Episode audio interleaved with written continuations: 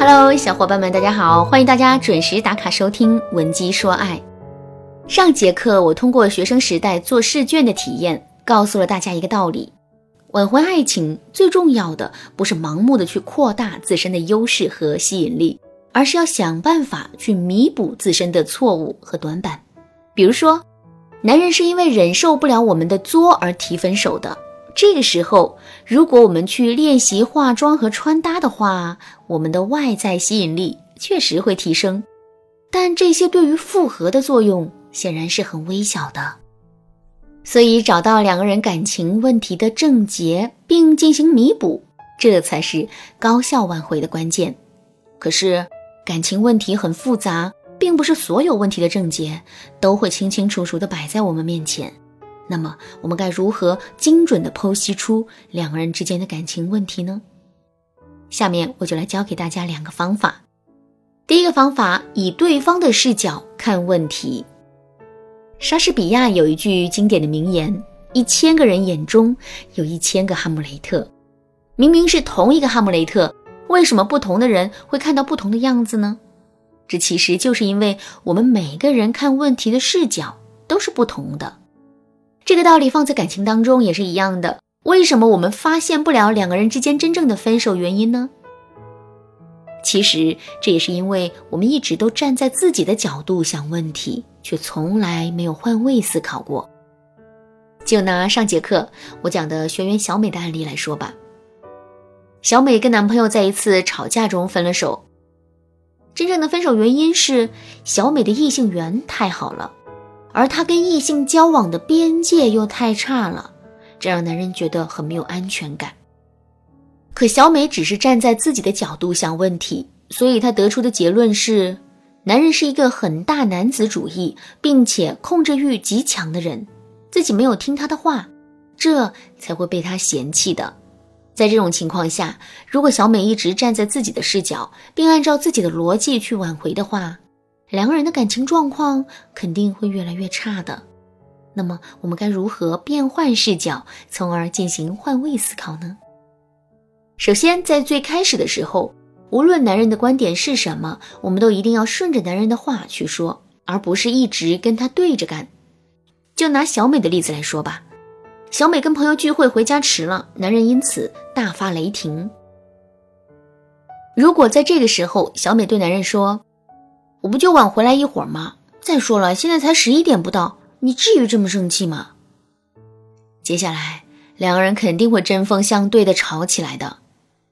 正确的做法是，小美一定要先去认同男人，比如她可以对男人说：“是啊，今天确实有点晚了，我没有遵守我们之间的承诺，所以你现在的心情我非常能理解，我也愿意为今天的事情真诚的向你道歉。”哎，我们这么一说，男人的坏情绪最起码能够得到缓解。在这个基础上，接下来我们要做的就是通过一个个的小问题，去逐步挖掘男人内心的真实想法。比如，我们可以问男人：“亲爱的，我觉得你挺在意我的，虽然你一直在限制我回家的时间，但我感受到的不是约束，而是你的关心和爱。”可是，亲爱的，你为什么会这么在意这一点呢？是担心我的安全吗？还是你还有其他的一些想法呢？能跟我好好的说一说吗？在当时的情绪下，听了这些问题之后，男人肯定会愿意敞开心扉，跟我们好好聊一聊的。这样一来，我们就能从中获取更多的信息了。当然啦，灵活的组织和应用这些小问题，也并不是一件简单的事情。如果你觉得自己目前不具备这样的能力的话，也可以添加微信文姬零三三，文姬的全拼零三三，来获取导师的针对性指导。最后，我要告诉大家的是，我们一定要站在男人的位置上，切身的体会他的感受。在讲解这部分内容之前，我先来给大家讲个故事。一个公司里啊，有两个部门，分别是销售部和宣传部。销售部负责卖产品。宣传部负责引流，本来这两个部门是相互协作的关系，可实际上他们却势同水火。因为只要公司的业绩一下滑，两个部门的负责人就会互相甩锅。销售部的领导会说：“业绩之所以会下滑，完全是因为销售部的宣传不到位。可宣传部的领导却说自己的宣传没有问题，都是销售的能力不行，这才导致了业绩下滑。虽然公司的 leader 在中间多次调停，可最终的结果却始终不如人意。后来呢，有个人给 leader 出了一个主意，让这两个部门的负责人相互对调，并且告诉他们，这次业务的调整要持续很长的时间。在对调的过程中，两个负责人更深切地感受到了兄弟部门的辛苦，同时自己在任时说的那些话又不好收回，所以呢，他们都把精力更多的放在了工作上，公司的业绩也得到了很大的提升。这个故事就告诉我们一个深刻的道理：在实践面前，所有的语言都是无力的。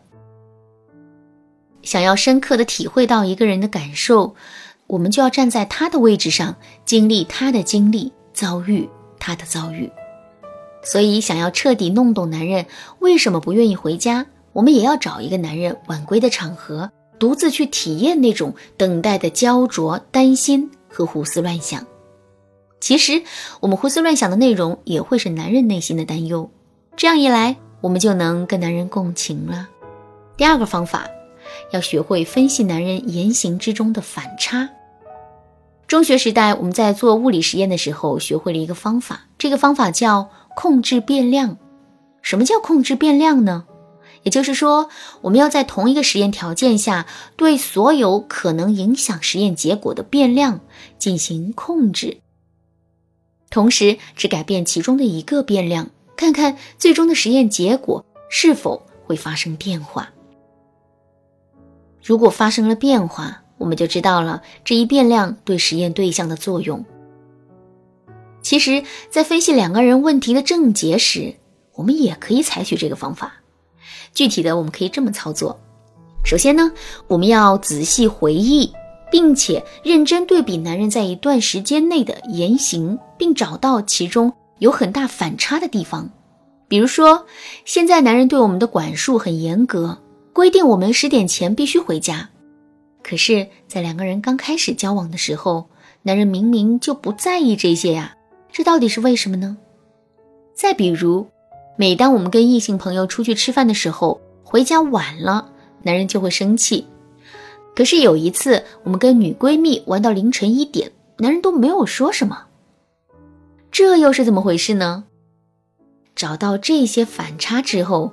我们就可以把这些内容进行汇总，从而进一步总结其中的规律了。就比如，我们跟异性朋友吃饭，回家晚了，男人会生气；跟同性闺蜜一起吃饭，时间再晚，男人都不会说什么。